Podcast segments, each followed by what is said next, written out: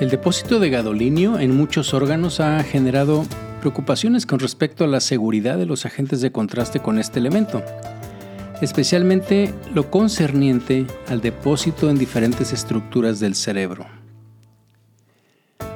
Acompáñenme a revisar este artículo publicado en línea hoy, el 31 de agosto, en Radiology, por un grupo de radiólogos y farmacólogos de la Universidad de Tokio y también de Chiba, en Japón, y cuyo objetivo fue ver si la acumulación de gadolinio en las estructuras cerebrales provoca algún cambio motor o de comportamiento en modelos animales que están bien estudiados y son ampliamente reproducibles. Bienvenidos a Memorándum, un espacio que como ustedes saben está pues dedicado a la revisión de artículos científicos, prácticamente todos ellos de radiología y en ocasiones también revisamos artículos de opinión, editoriales y algunos que aparezcan en revistas que aunque no sean de radiología impacten nuestra especialidad.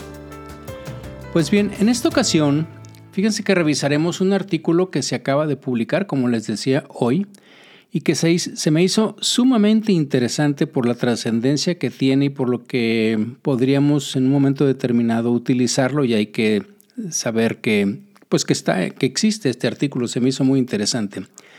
El título en español sería algo así como Efectos del depósito de gadolinio en el cerebro sobre la función motora o conductual, un modelo en ratones. Y bueno, yo sé que le suena así como de mucha investigación básica, pero créanme que está muy interesante. Y bueno, para entrar esto vamos a poner un poquitín esto en contexto de qué estamos hablando. Y bueno, pues los agentes de contraste a base de gadolinio, pues se utilizan aproximadamente las estadísticas que vienen en el artículo, 30 millones de procedimientos cada año en todo el mundo. Y bueno, estos fármacos obviamente que sabemos que mejoran la calidad de las imágenes por resonancia magnética, de modo que puedan resaltar anomalías patológicas, que puedan proporcionar información dinámica, por ejemplo, también, y que puedan rastrear los cambios o respuestas terapéuticas en, los pacientes, dependiendo de la condición obviamente que estemos estudiando.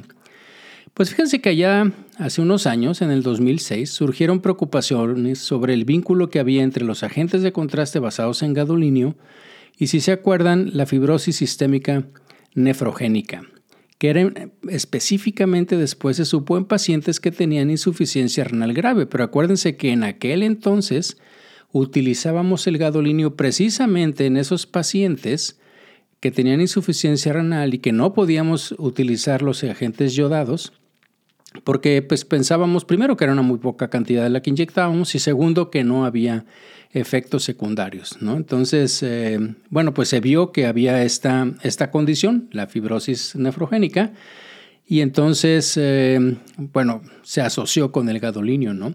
Entre esto que empezó a pasar, pues la asociación entre la estructura del gadolinio, lo lábil que podía ser la molécula que une el gadolinio, o sea, el quelante, para que nosotros podamos inyectarlo, lo vamos a ver un poquitín más adelante, la relación que tenía con la función renal y esa fibrosis sistémica nefrogénica que les, les, decía, bueno, se descubrió pues prácticamente de inmediato después de varios estudios de investigación. Y bueno, tanto es así que solo se han descrito ya verificados siete casos de fibrosis sistema nefrogénica desde el 2008. Y esto es obviamente debido a las modificaciones que hicimos todos en nuestra práctica.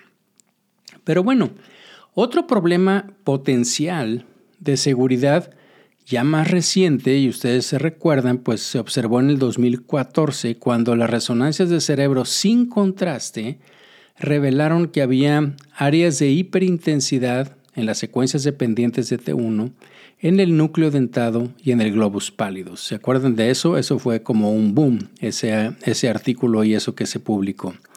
Y entonces se asumió que esto era por un depósito de medios de contraste en estas áreas del cerebro, específicamente medios de contraste con gadolinio. Y entonces, obviamente que los pacientes y nosotros, médicos, radiólogos, todos estamos pues muy preocupados al respecto de qué es, que si esto era, de cuánto era. Yo me acuerdo haber participado en un, pues en un comité, en una reunión. Eh, me acuerdo que estaba el doctor Maravillas, y se apellida, este, que era uno de los principales, pues, que escribían sobre medios de contraste. Me acuerdo que en aquella ocasión que estábamos en, en una parte en Estados Unidos, creo que fue en Miami, eh, incluso platicando con él decía, bueno, pero es que esto se presenta cuando, cuando le haces a un paciente en promedio unas 19 resonancias de cerebro con contraste, o digo, 19 resonancias con contraste y luego estudias el cerebro por alguna razón. Y entonces decía yo, 19 resonancias, ¿a quién le haces 19? Bueno, ya después vemos que en Estados Unidos se abusa mucho, quizás si esa es la palabra, en Europa también, y cada vez estamos haciendo nosotros más, ¿no? O sea, en la medida en que estamos viendo y más sobre vida, pues probablemente no llegamos a 19, pero hay muchos pacientes que sí seguramente van a tener 10 resonancias, ¿no? Entonces, en aquel entonces, si recuerdan, pues empezaron un chorro de demandas alegando que las consecuencias negativas de los pacientes, de los demandantes, eran causadas por el depósito de gadolinio en el cerebro. Y como resultado de este descubrimiento, pues algunos médicos creen que todavía, sí, que estos medios de contraste son dañinos y de hecho han dejado de pues, pedir resonancias magnéticas contrastadas a sus pacientes. Y de hecho, sabemos que en muchas clínicas, en muchos pacientes han rechazado la administración de medios de contraste desde el 2014. En México no creo que sea mucho este efecto. Eh, creo que tampoco en nuestros países de América Latina, pero sí lo sé porque eso se publica bastante a nivel de Estados Unidos y en Europa. Hay muchos pacientes que rechazan la aplicación de gadolinio por esta preocupación. Pero bien, ¿cuál es la gravedad del depósito de los medios de contraste en el cerebro? Esa es la pregunta. Y esta pregunta pues obviamente requiere investigación y tanto en humanos como en animales, porque definitivamente eh, los estudios en animales, pues en particular, van a brindar datos cruciales a nivel de tejido que no podemos obtener en individuos humanos vivos, obviamente. Y entonces, la investigación con animales se puede realizar en condiciones controladas, eliminando muchas variables de confusión que podrían presentarse en humanos, evidentemente, eh, muchas de las cosas que podríamos pensar que están ocurriendo como consecuencia del estudio del depósito puede ser simplemente como consecuencia de la terapia que los pacientes estén recibiendo, ya sea para una neoplasia o para una ah, inmunomoduladora de las que hay ahorita, o antirretrovirales, o antibióticos, en fin, antiangiogénicos, hay, hay, una gran cantidad de biológicos que ahorita podemos estar inyectando, que podemos estar administrando a los pacientes y que evidentemente meterían mucha confusión y sesgos que podrían dificultar el estudio en humano. Entonces, primero hay que recordar que el gadolinio es una sustancia química venenosa. El gadolinio como tal es, es tóxico sobre todo si lo, si lo tenemos, acuérdense que el gadolinio puede tener dos o tres valencias positivas, y sobre todo si lo tenemos en tres valencias positivas es mucho más reactivo y entonces puede depositarse, reaccionar con proteínas y depositarse en tejidos. Entonces, para por esa razón el gadolinio se tiene que quelar. Y los quelantes, como ustedes saben, hay de dos tipos eh, grandes. Uno son de la molécula a la cual se le pega el gadolinio, es una molécula que finalmente se une a él covalentemente y que es de característica o le llamamos es una, una estructura lineal. Y hay otras que así como las porfirias, la hemoglobina y las otras colesteroles y demás, que pudieran ser o que son anillos y que se llama macrocíclicos en donde el gadolinio está en la parte central de esa molécula, protegida, vamos a, hacer así, a decir así, por el quelante. Entonces resulta que la constante de disociación, que es lo que miden en farmacodinamia en, este, en estos aspectos, resulta que es mucho más lábil la unión que existe entre el gadolinio y los compuestos quelantes lineales que entre el gadolinio y los compuestos macrocíclicos. Y eso es algo que se sabe desde el punto de vista químico, pero después se ha demostrado ya muchas veces, y voy a revisar algunos artículos al respecto, algunos vienen aquí y otros, bueno, los voy a revisar con ustedes, digo, algunos puntos importantes, en donde, en donde la, la, pregunta es, bueno, esto es químicamente, la, esa constante de disociación, pero eso tiene que ver algo en el cuerpo, o sea, realmente se disocia a 37 grados, se disocia con la alcalinidad del cuerpo, realmente se deposita en el cuerpo, se elimina, etc. Entonces, de eso es de lo que se trata parte este estudio y otros que les voy a, platicar. ¿no? La idea es ver que el depósito a largo plazo de gadolinio, que el gadolinio sin quelante, o sea, desquelado, si se puede decir así, pues se estableció ya desde el, finales de la década de los 80 y a principios de los 90, este, hubo un autor que, eh, publicó básicamente dos artículos con respecto a eso y que utilizaron experimentos con ratones y también con ratas y observaron con mayor frecuencia que esto ocurría después de que aplicaban los medios de contraste con gadolinio lineales, los quelantes lineales. Y estos investigadores descubrieron que estos lineales tenían un mayor depósito en hueso que los macrocíclicos, ¿ok? específicamente el gadoteridol o gadoterato, el gadopentetato y la gadodiamida, utilizando otros radiofármacos que son con gadolinio marcado, que es el 153, y que entonces pueden ver dónde se deposita. Y bueno, ahorita que les dije todos estos, no sé si ustedes lo tienen presente, a mí siempre se me confunden, entonces Voy a tratar, eh, tengo aquí enfrente de mí una tabla que se quede de internet, en donde voy a recordarles los diferentes compuestos de gadolinio y el nombre comercial que tienen, y lo voy a ir repitiendo en el transcurso de la, del podcast también, ¿no? Entonces, la clasificación de los medios de contraste basados en gadolinio los podemos eh, dividir de acuerdo a la estructura del agente quelante, como les decía, en lineales y macrocíclicos. Y después de, acuerdo a si son iónicos o no iónicos, pueden ser lineales iónicos o no iónicos y macrocíclicos iónicos o no iónicos. ¿Ok? Eh, los nombres genéricos pues eh, vienen desde el gadopentatato, el gadobenetato, el gadoxetatato y bueno, la gadodiamida, que es uno de los quizá más conocidos, que es el Omniscan. Pero entonces les voy a platicar que, por ejemplo, solo para, yo sé que van a, va a ser muchos datos, pero bueno, algunos de ustedes van a decir, sí, lo conozco, lo sé, entiendo de qué se trata, perfecto, ¿no? Bueno, de los lineales iónicos, ¿ok? que probablemente fueron de los primeros, bueno, de hecho fueron, está el Magnevist, ¿ok?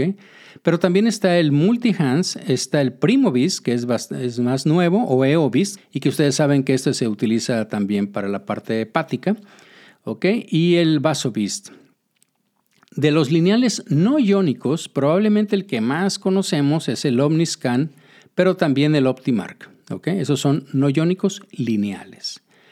Y bueno, el punto es aquí, porque lo vamos a enfatizar bastante durante el artículo y ya empezamos diciéndolo, son los macrocíclicos. No hay muchos de esos. El macrocíclico que es iónico es el dotarem, creo que todos lo conocemos. Y los macrocíclicos no iónicos, básicamente hay dos el ProHans y el Gadovist. Pero es básicamente aquí entre nosotros es Dotarem, que es iónico, y entonces el ProHans y el Gadovist. ¿Ok? Bueno, entonces les platiqué que los artículos así como base de esto fueron allá por los 87, si no me equivoco, 89 y luego 90 y algo. Al finales de los 90, no me acuerdo. Pero Después, en el 2015, Robert y sus colaboradores evaluaron los cambios en la señal que había en T1 en el cerebelo de ratas después de la inyección de estos medios de contraste y entonces proporcionaron más pruebas de la acumulación de gadolinio en el cerebro en animales. Ya empezaron a ver y empezaron ya a comprobar y hacer análisis dentro del tejido animal. Con el depósito de galuminio en ratas descubrieron que la hiperintensidad de la señal en T1 en los núcleos cerebelosos y una diferencia notable en las alteraciones de la señal de T1 en los núcleos cerebelosos profundos cuando se daban dosis repetidas de gadodiamida, o sea, del Omniscan. Es un lineal. En comparación con los ratones control que estaban inyectados con solución salina, no detectaron ninguna diferencia ya en el 2015 entre la solución salina y el dotarem. ¿sí? que es el gadoterato. Entonces, en ellos, o sea, este estudio del 2015 te dice los lineales sí se depositan en cerebelo en las ratas y eh, no, sucede esto con el dotarem. ¿no? Entonces las ratas después las sacrificaron y la gadodiamida, o sea, el, el, Omniscan, tenía grandes niveles de gadolinio en los núcleos cerebelosos. Eso lo pudieron comprobar pero las que estaban expuestas, como les digo, ya no nada más con resonancia, que fue lo primero, que vieron las, alteraciones en el T1, sino ahora midiendo la concentración en los tejidos, el dotarem, el gadotrato, tenía cantidades muy bajas, aunque presentes, en los tejidos, ¿no? Y esto lo hicieron con espectroscopía de masa, que es como detectan la presencia de estos, este tipo de núcleos en, el laboratorio. Después, en el 17, eh, hubo otro grupo, el de Smith, que ampliaron el estudio y descubrieron que una semana después de que daban la inyección del gadolinio se detectaba, fíjense, solo el 0.00019% de la dosis administrada. O sea, prácticamente nada. Pero sí existía. Esto lo hicieron con medios radioactivos y a las 20 semanas hubo aproximadamente un 50% del aclaramiento y estos eran con eh, lineales. Después hay otro estudio de Roberts que comparó el gadoterato, el dotarem, el gadopentetrato, que es el magnevist, el gadovenato, que es el multihans, y el agado de amida, que es el omniscan. Y en este, el agado de amida, o sea, el omniscan, tuvo la lectura cuantitativa más alta de gadolinio residual. Después siguió el gado pentetato, que es el de magnevist, después el gadovenato, que es el multihans, y finalmente el último, que, que el que menos tenía, es el gadoterato, que es el dotarem. Y en los cerebros de estas ratas, o sea, del último estudio este que les digo de Roberts en el 2015, que fueron sometidas a los tres agentes lineales, tenían concentraciones mucho mayores de gadolinio que estaban depositadas de las que recibieron el gadoterato o solución salina otra vez. Después hay otro autor en el 17 también eh, describieron que dependiendo del tipo de gadolinio tenía un impacto sustancial sobre la acumulación de gadolinio en el tejido cerebral. Otro más. ¿Ok? Ese es de McDonald. Y tuvo em, otra de las cosas interesantes de este estudio en particular es que ninguno de los agentes causó alteraciones histológicas en el tejido cerebral. Ellos no nada más midieron la espectroscopía de masas, que es lo que habían hecho los otros autores que les he platicado para ver la concentración, o sea, para decir, efectivamente, inyectamos y había hiperintensidad, y donde había hiperintensidad había mayor concentración de gadolinio, y eh, ahorita vamos a ver de qué tipo. Después, este fue un paso más allá y entonces, además de ver eso, hizo estudios histológicos muy completos y de hecho en este estudio en particular que les digo de McDonald's, cada rata recibió alrededor de 80 dosis humanas en total. O sea, el equivalente a lo que en cada una de las inyecciones, pero imagínense que hubieran hecho 80 estudios. Entonces, encontraron que la concentración media de gadolinio residual que estaba medida en el cerebro fue alrededor de 15 veces mayor para los lineales que para los macrocíclicos. Sin embargo, las mayores cantidades de gadolinio que identificaron en el cerebro fueron menor, fíjense otra vez, de 0.0002%. ¿ok? O sea, dos diez milésimas. Tres ceros y dos. En el otro eran tres ceros, uno nuevo. O sea, prácticamente lo mismo, lo que encontraron los otros autores. De las dosis que nosotros administramos, ¿ok? Y eso lo hicieron, bueno, calculado por gramo de tejido. Pero bueno, se fueron más allá. Dijeron, bueno, ¿qué tipo o cómo está el gadolinio ahí? Entonces los tipos químicos o digamos de estructura química del gadolinio residual que está acumulado en el cerebro de las ratas, pues ya se ha estudiado y se ha demostrado que existen al menos tres formas distintas y esto se publicó también en el 2017. Uno son moléculas pequeñas solubles, o sea que incluyeron lo que es todo el gadolinio, tal cual como, como se inyecta, ¿ok? macromoléculas solubles y la forma insoluble, que era la forma más prevalente, es decir, gadolinio sin quelante.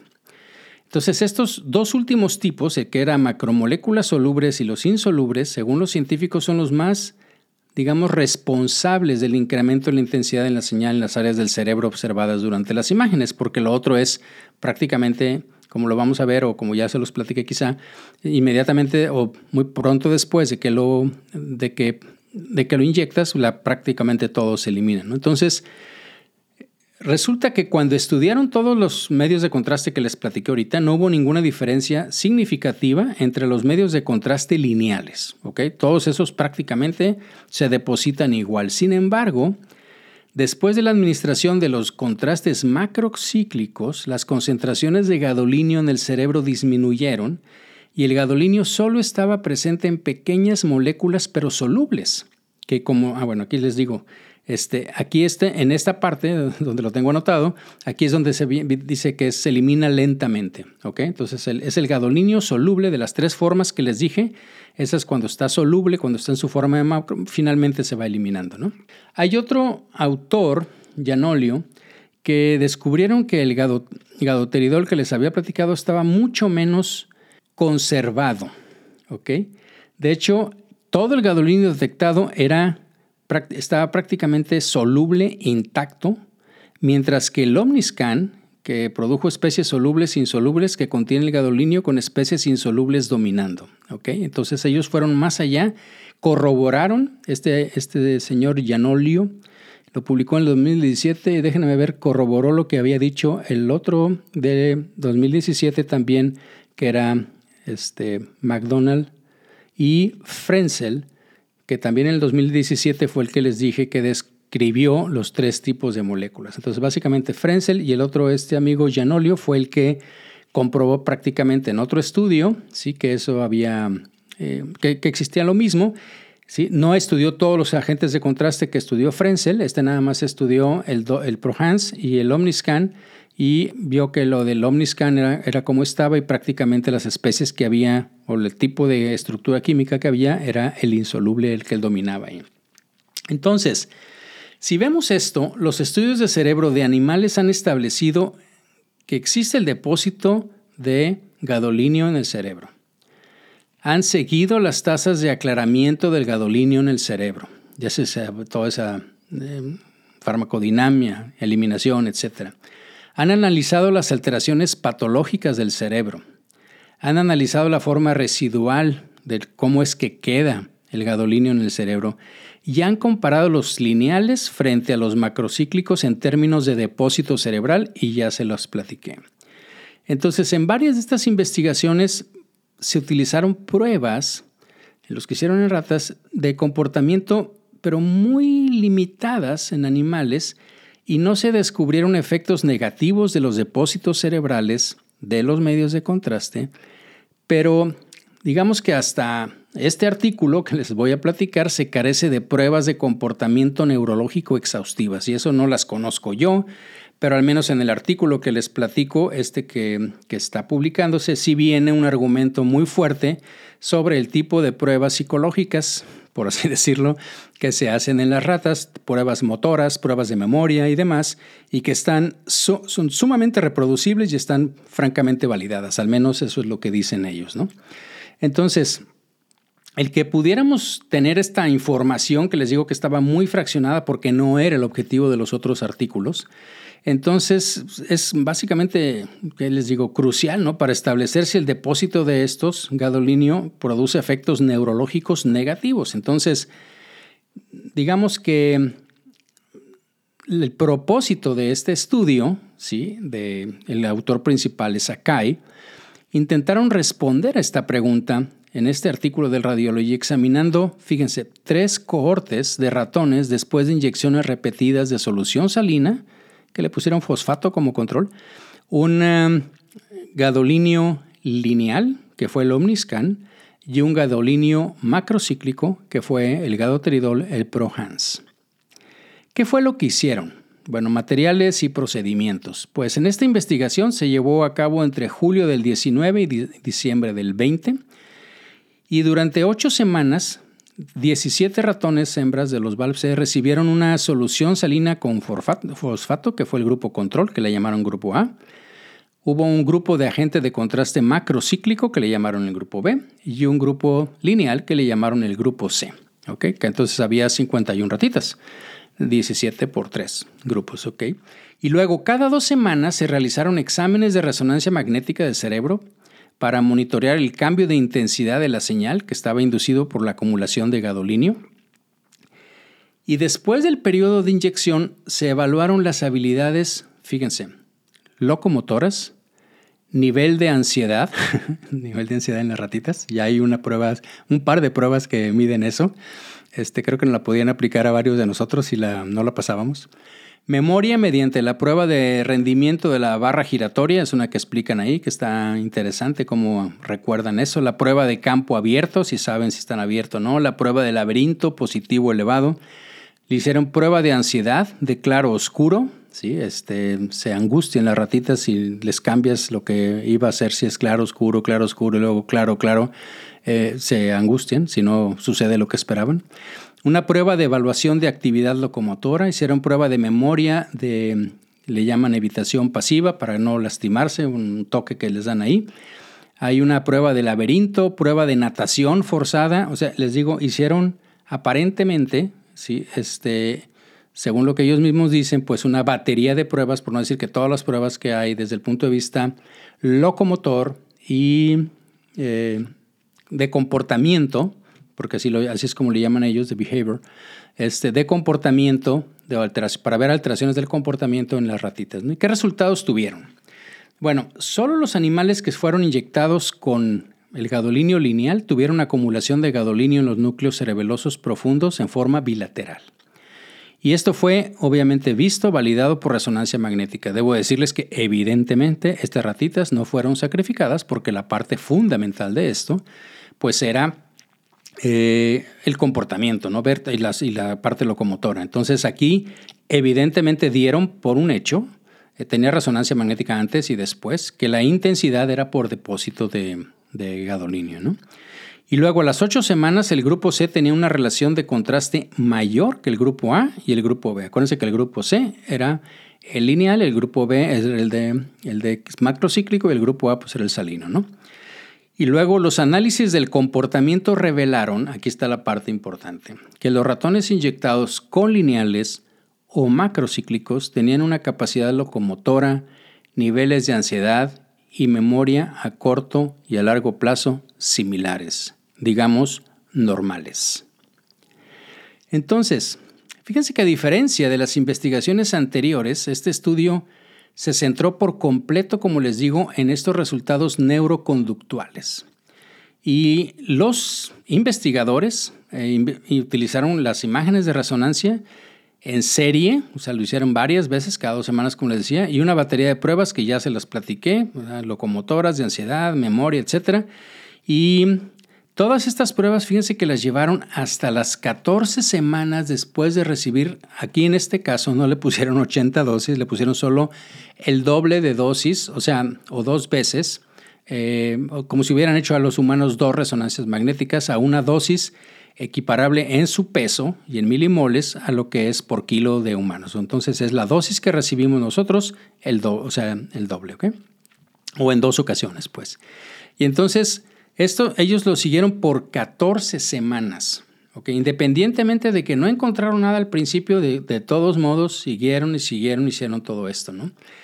Y como les decía, la mayoría de los estudios utilizan solo pocas pruebas para evaluar una pequeña fracción de los cambios neuroconductuales, porque estas pruebas neuroconductuales requieren mucho tiempo, son difíciles de configurar y evidentemente de administrar. Yo me imagino cómo las tienen que hacer ahí en las ratitas. Entonces, estos, ah, estos eh, autores del artículo de, de Akai que les, que les platico, pues obviamente se distinguen, y ellos lo saben, por desarrollar y realizar pruebas primero a largo plazo, digo, obviamente 14 semanas en la vida de la rata, pues no sé, lo que corresponde a nosotros, pero, pero finalmente para ellos es largo plazo. Y luego, luego hicieron una amplia gama de investigaciones neuroconductuales. Y también la otra cosa que, digo, que también hay que decir es que siguieron esto hasta el final, a pesar de no encontrar anomalías en los primeros momentos o resultados negativos y esa fue una parte interesante que creo que hay que enfatizar y de alguna manera viene por parte de,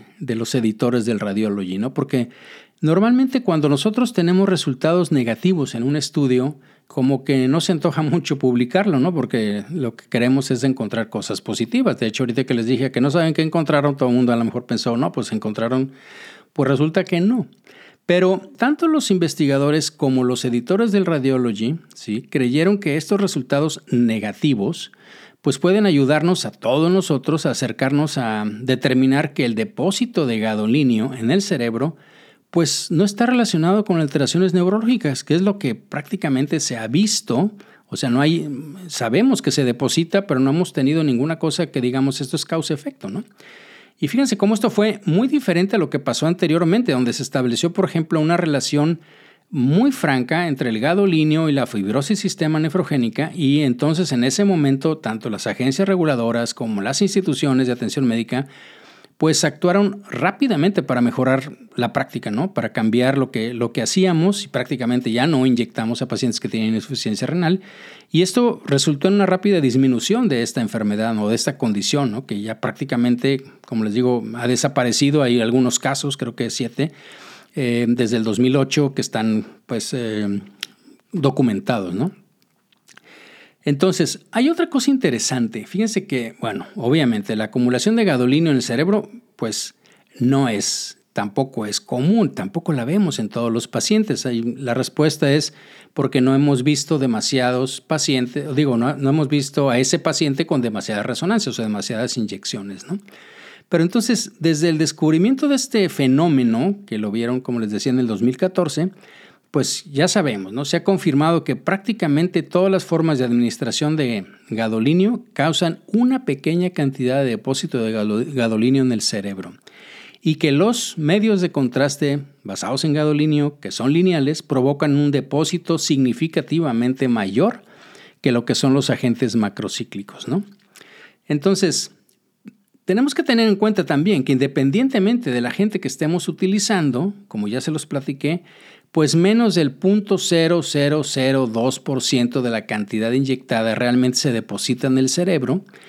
Y no nada más eso, que aún el que más se retiene, que es el Omniscan, la gadodiamida, pues tiene una tasa de eliminación finalmente del 50%, se tarda en 20 semanas, pero eso ya está estudiado. Bueno, esta acumulación de gadolinio en el cerebro, a diferencia de la fibrosis sistémica nefrogénica, pues como sabemos, y les platicaba ahorita, no ha tenido, no la hemos encontrado ninguna repercusión patógena, o sea, que genere algo, ni tampoco aparentemente nada neurotóxico, que pudiéramos decir causa-efecto, como les decía, ¿no?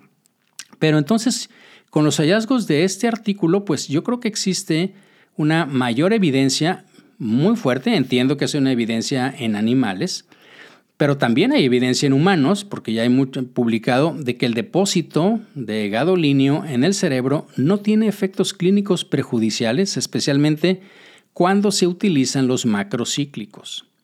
Entonces, Creo que nosotros como radiólogos deberíamos de asesorar a nuestros colegas, a los pacientes que en un momento determinado pudieran tener dudas sobre cuál es el conocimiento actual del depósito de estos medios de contraste en el cerebro, informarles que a pesar de varios estudios en animales y en humanos, no hay evidencia de, consecuencias clínicas perjudiciales. ¿no? Ahora bien, yo sé que van a decir mucho, bueno, pues esto es en animales y habría que ver lo que pasa en humanos. Es cierto, ¿no? La investigación con animales eh, es, diferente, pero definitivamente es la única que podría ayudar a llenar algunos huecos, ¿no? En el conocimiento, en cómo, en la comprensión del depósito de esto, porque de otra manera es muy difícil hacerlo en humanos. Y hay muchas preguntas que todavía hay que contestar, ¿no? Por ejemplo, los medios de contraste, en teoría, no atraviesan la barrera hematoencefálica intacta. Y entonces se desconoce el proceso por el cual se depositan en el cerebro. ¿Ok? Porque ese es uno de los, de los puntos. El problema no es que se deposite, el problema es cómo llegó ahí, se, se supone que no pasa. Entonces, podría ser que haya cambios a nivel celular. Podrían ser, por ejemplo, útiles estudios histopatológicos, eh, de que fueran marcadores de inflamación, de respuesta inmune, no, sé, algún otro tipo de, estudios que no vamos a poder hacer en humanos y que las ratitas, los ratones nos podrían ayudar bastante. ¿no? Hay otro problema también, que es, eh, digo, hay que decirlo y los autores lo mencionan también, pues que los estudios que se han hecho en animales, incluyendo este, pues son en animales sanos. ¿ok?, pero no sabemos en un cerebro con patología, por ejemplo, imagínense un, pues un ratoncito, una rata que tuviera un tumor, una infección o inflamación, pues no sabemos si ese depósito podría causar alteraciones patológicas y bueno, tener repercusiones, porque eso es realmente lo que pasa pues en los pacientes que nosotros estamos viendo, ¿no? Pero también, como les decía hace rato, en los pacientes es bien difícil quitar los factores de confusión en, humanos, porque hay muchas cosas a las cuales podríamos decir que la alteración psicológica, la alteración de la memoria, etcétera, pues es por consecuencia de la radiación que se dio al cerebro, por consecuencia del tratamiento que le estamos dando para el cáncer, etcétera, ¿no? Entonces, todo esto, obviamente, esos factores de confusión sí podríamos aislarlos mucho más en animales. Entonces, si bien se requieren investigaciones y ensayos en humanos para comprender completamente los efectos de este depósito de gadolinio en el cerebro, pues yo sí creo que los estudios en animales también son indispensables, como les decía, para comprender todo lo que es la farmacodinamia, la fisiopatogenia, la patología. Y una cosa muy importante también, que son los efectos a largo plazo, que obviamente les digo, pues sería muy difícil de realizar en humanos. Entonces, resumiendo, la inyección repetida de agentes de contraste a base de gadolinio en este estudio en ratoncitos no causó ningún cambio motor o de comportamiento, ya fueran con los agentes lineales o los macrocíclicos. ¿Cuáles son los resultados clave de este estudio? Bueno, el primero, que mediante la inyección repetida de un agente de contraste lineal a base de gadolinio, se observó una elevación de la intensidad de la señal de los núcleos cerebelosos profundos en forma bilateral. Esto indica que hay depósito de gadolinio en el sitio. También es importante decir que no se observaron cambios en la intensidad de la señal en los ratones inyectados, ni en el grupo control ni en el macrocíclico, que es la experiencia que tenemos más o menos también con los humanos. Sabemos, por lo que les acabo de decir, que si hay un depósito, pero es tan pequeño que prácticamente el efecto de relajación que hace el T1 probablemente por la concentración no lo vemos, por un lado. Por otro lado, los macrocíclicos, para cuando le hacemos la otra resonancia, ya se eliminaron y por lo tanto no se depositaron.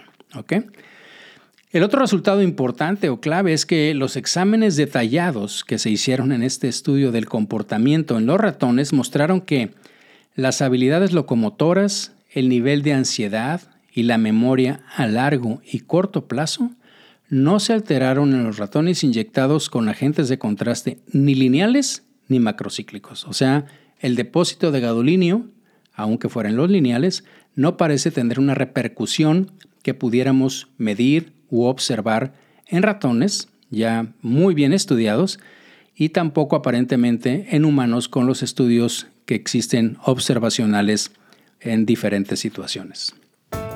Pues bien, este fue el artículo que les quería comentar el, día de hoy. A mí se me hizo muy interesante, creo que avanza bastante en el conocimiento de lo que tenemos que saber en cuanto a uno de los pocos sustancias o medicamentos que utilizamos en radiología. Creo que debemos de conocerlo bastante bien. Existe esa preocupación entre todos nosotros, entre la comunidad médica y algunos pacientes. Y creo, creo que esto, como les decía, pues abona a la evidencia de que aparentemente sí existe esa deposición del medio de contraste de gadolinio, sobre todo prácticamente en forma exclusiva de depósito y de repercusión eh, con los medios de contraste lineales, pero que aparentemente ninguno de estos tiene una repercusión, como les digo, desde el punto de vista motor, de memoria o neurocognitivo. Bien, pues eh, como siempre agradezco mucho su atención. Agradecería también que me dejaran sus sugerencias y comentarios en las diferentes plataformas de Memorándum. Espero que este haya sido de su agrado y nos escuchamos en la próxima.